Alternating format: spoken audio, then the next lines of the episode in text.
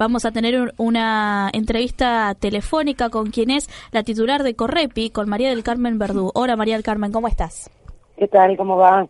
Muy bien, muchísimas gracias por atendernos. Por favor. Bueno, en primer lugar, este, bueno, comentanos acerca de cómo se estuvo desarrollando esta marcha en donde, bueno, hubo muchos padres de, de pibes que fueron asesinados por la policía. Eh, sí, así es, una marcha multitudinaria que se realizó en forma simultánea en la ciudad de Buenos Aires y en varias otras ciudades de distintas provincias del país, en particular fueron muy grandes las de Córdoba, Mendoza, Mar del Plata, etcétera, y que mm, se realiza en un momento muy particular, en una situación de absoluta excepcionalidad en materia represiva, como venimos caracterizando la gestión de Cambiemos, donde a fin del año pasado estábamos denunciando más de una muerte por día una muerte cada 21 horas por el gatillo fácil y la tortura, y en donde el año 2019 nos está ya dando la pauta con los datos que venimos procesando de los primeros meses de un incremento aún mayor. Bien, eh, María del Carmen, respecto de bueno estas eh, 1.300 personas que fueron asesinadas entre diciembre de 2015 y febrero de 2019, que fueron justamente resultados que que, que explicaron desde desde Correpi, ¿cuál es la situación de los policías que efectuaron estos gatillos fáciles? Bueno, es difícil hacer una eh, generalización absoluta porque cada caso es un mundo, pero lo que sí se puede señalar es que siempre es más difícil cualquier tipo de imputación penal contra miembros del aparato represivo estatal. De entrada, las fiscalías, los juzgados toman como verdad revelada la versión oficial y entonces cuando vas por primera vez presentarte en la causa con eh, la madre o el familiar de la víctima que se va a constituir como particular damnificado, te encontrás con que en realidad el muerto es el que está imputado de algún delito que dice el policía que intentó cometer antes de ser muerto eh, y que del homicidio no se está ocupando nadie, entonces eh, recién con nuestra presentación se suele empezar algún tipo de movimiento en relación a la muerte eh, y con eh, grandes dificultades, por supuesto, por el distinto criterio, los distintos parámetros que se utilizan en cualquier causa penal contra cualquier persona de a pie y aquellas que involucran a las fuerzas de seguridad. Por poner un ejemplo bien concreto, lo más frecuente en los casos de, de los mm, en que llegamos a, juicio oral es que las personas eh, imputadas en cualquier delito estén detenidas con prisión preventiva porque por algo eh, el propio eh, este, los propios organismos especializados han tenido que declarar la emergencia en la situación carcelaria en la provincia de Buenos Aires, a nivel federal y en muchísimas otras jurisdicciones, por el enorme incremento de la población carcelaria, mientras que en el caso de policías, gendarmes, prefectos, etcétera, lo normal es que aún intentando penas de hasta 25 años de prisión o de prisión perpetua cuando se trata de homicidios calificados, están en libertad, porque se, se, mide de diferente manera la posibilidad de la concesión de una medida alternativa a la prisión preventiva. María del Carmen Andrea, ¿cómo estás? Te saluda. ¿Qué tal? Las pancartas reclamaban fuera Bullrich y decíamos en la editorial al comienzo del programa que la, la, militarización de los territorios, la resolución 956 que habilita la utilización de balas de plomo, eh, agravó la situación sobre todo en el conurbano y en Capital Federal. Sí, lo que pasa es que en el conurbano y Capital Federal tenés más población, pero si haces el cálculo por por un índice por millón de habitantes vas a ver que es bastante parejo en todo el país. Eh, a todo lo que vos estás diciendo hay que agregarle también, además de la 956, además de la hipermilitarización de los barrios, eh, también hay una serie de, iniciativas normativas, algunas ya concretadas, como las reformas de los códigos procesales penales y contravencionales y de faltas, otras que están con Estado parlamentario discutiéndose en este momento, como el Código Penal o la baja de punibilidad de la edad de niñas, niñas y adolescentes.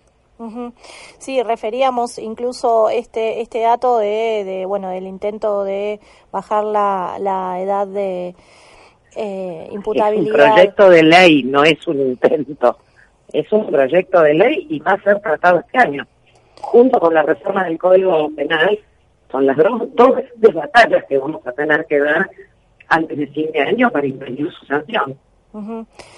Te quería preguntar cuál es la, la situación que ustedes evalúan desde Correpi a las cuales están expuestas las familias que fueron, que sus hijos, hijas fueron víctimas de gatillo fácil, cuando quienes están acusados están en situación de libertad preventiva. O sea, casi siempre, como decíamos recién. Y aún cuando están detenidos, porque no te olvides que eh, la policía bonaerense tiene más de 60.000 efectivos, así que podrá estar preso uno como el comisario Aysandar, pero sus compañeros y amigos siguen en la calle y entonces las situaciones de aprietes, de amenazas, de hostigamiento, incluso de ataques directos. Hemos tenido casas de compañeros y compañeras baleadas eh, desde coches que pasaban por el frente de la casa. Hemos tenido incluso familias con más de un muerto, en algún caso el segundo como represalia eh, por el éxito de la causa penal en el primero. En fin, todo esto es, no solamente son las familias, son también los amigos, los vecinos, los que se movilizan, eh, son los testigos fundamentalmente, que por eso eh, hay que hay que atender y, cuidar. Eh, y en todos los casos nosotros lo que decimos es que naturalmente ante esta situación no le vas a, pedir que te cuide a la misma fuerza que te fusiló tu hijo o a la que tiene un uniforme de diferente color, pero que responde al mismo mandato político. Entonces, naturalmente lo que nosotros preferimos es eh, organizarnos y cuidarnos como nos cuidamos en la militancia cotidiana, porque eh, esto que, estamos diciendo no solamente afecta a, directamente vinculado con un caso por lazos de sangre, sino al conjunto de quienes nos organizamos contra la represión estatal. Hace em, unas semanas atrás nos enterábamos de la muerte de Vicente Ferrer, esta persona que fue molida a golpes por empleados de Coto tras eh, llevarse algunos alimentos. Sí, un queso, dos chocolatines y una botellita de aceite. Exactamente. Este Además, un hurto, un hurto famélico, con lo cual ni siquiera era una pena escarcelable y le costó la vida.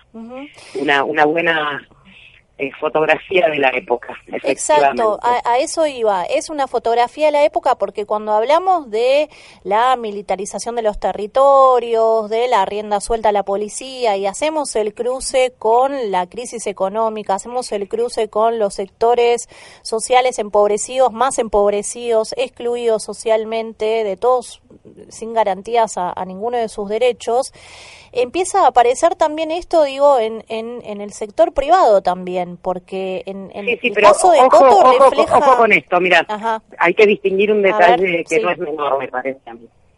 Por un lado está la situación del empleado de Coto, propiamente dicho, que efectivamente es víctima de un sistema de hiperexplotación, donde a la cajera que le faltaron 10 pesos al cerrar la caja a la noche lo tiene que poner de su cartera, y si son 100 también, donde el responsable del lácteo, si le falta un cacho de queso cuando termina el día, lo tiene que pagar de su bolsillo, y donde justamente la destrucción de las redes de solidaridad entre los propios explotados hace que muchas veces, en lugar de rebelarse contra ese patrón que los tiene de, esa manera, se la agarren con el pobre viejo que se choreó los dos chocolatines. Eso es un tema. Otro aspecto bien diferente es el del empleado de seguridad privada.